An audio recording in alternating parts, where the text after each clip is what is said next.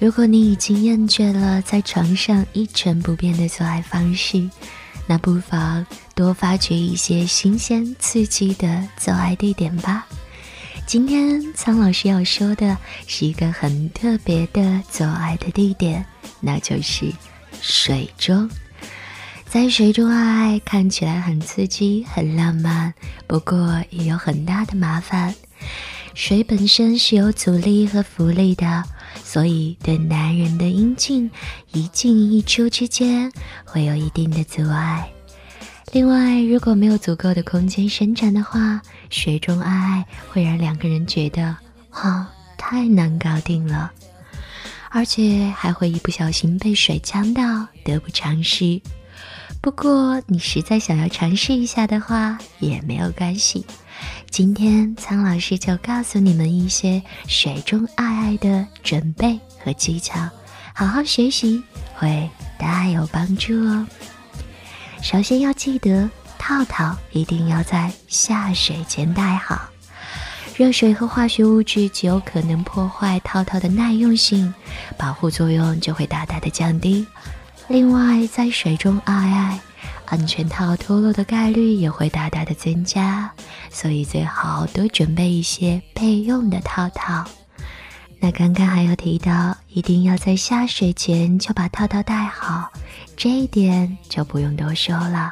如果在水中戴套，搞不好套套里全部都是水哦。接下来要注意的就是水中的安全与防滑。如果你想选择在游泳池爱爱的话，那有一大问题就是，很多游泳池都会用漂白剂来消毒，那。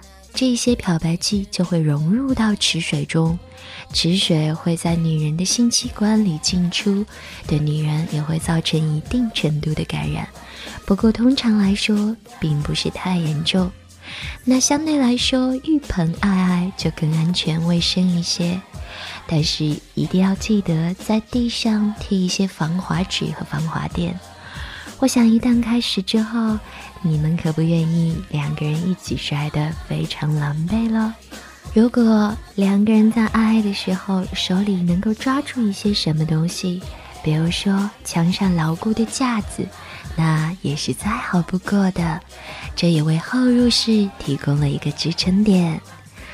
水中爱不仅仅是男人需要更多的力量来应付水的阻力，更重要的是，水会冲走女人分泌的天然的润滑液体，所以稳妥的做法是，记得要使用不具有水溶性的硅油基润滑液。那还有一点一定要记得，水中爱的危险性主要来源于做爱时的姿势。如果没有支点，那水的因素就很容易让你们滑倒而受伤。因此，水中爱爱的时候，最好选择一个好的固点支撑。在爱爱之后呢，可能你还渴望一个缠绵的拥抱。不过，为了男人的长久的健康，建议女人还是暂时放弃这个想法。如果是在床上的话，那你们可以尽情的拥抱。只不过刚刚你们经过了一场非常激烈、极其消耗体力的水中性爱，那消耗的精力呢，会是床上的几倍，甚至十几倍。那这个时候，不仅仅是男人，其实女人更需要的也是长时间的休整。倾听新地址。请查找 QQ 号二零七七零九零零零七，QQ 名称就是倾听网最新地址了。女人呐，拥有一个非常重要的生殖器官，那就是阴道。它既是胎儿分娩出生的通道，也是性生活重要的载体和直接的参与者。那阴道的健康不仅仅是女人必须要注意的，也是夫妻享受美好性生活的基础。那么，怎么样来保护阴道的健康呢？今天就让苍老师告诉你们。爱的时候呢，苍老师的建议是最好可以带上套套。戴套套不仅可以防止性病和意外怀孕，而且可以让阴道的 pH 值保持现状，有利于一些好的细菌生存。千万不要小看这些有益的细菌哦，它们可以预防阴道酵母菌感染、尿路感染，还有细菌性阴道炎这些女性的常见病。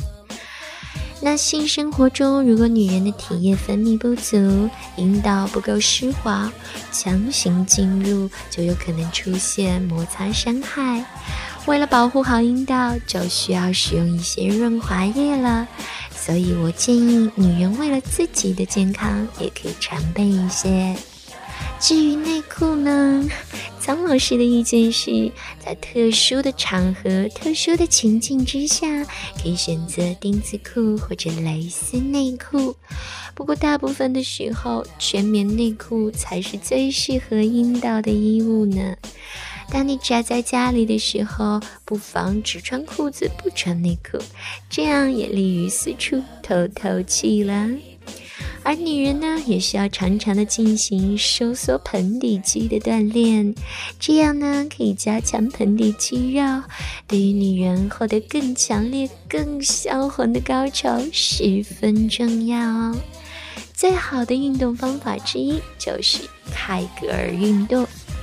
另外，常喝含有活性菌的酸奶也可以帮助阴道有益菌的繁殖哟。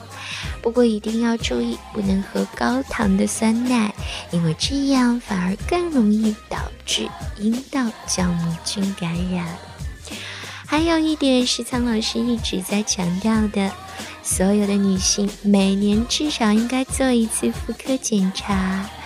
除了常规检查，还可以利用这个机会跟医生交流一下有关于避孕啊以及其他性生活方面的问题。不要觉得这些话难以说出口，毕竟医生拥有更专业的知识。当你们四目相对时，你在他的心中只是一个病人，仅此而已。那最后一点呢？可能每位女性几乎每天都要做这件事情，但是不见得每个人都能做对哦。那就是学会正确的清洗私处。女性阴道附近的肌肤非常的娇嫩敏感，而香皂只会让你私处的皮肤发干，并且会破坏私处的 pH 值，所以只需要使用温水冲洗，保持干净就可以了。而且我要说的是，清洗的时候只要清洗外阴就好了，不要冲洗阴道。好啦，今天苍老师说的，你们都学会了吗？记得关注我，为我点赞，爱你们哦！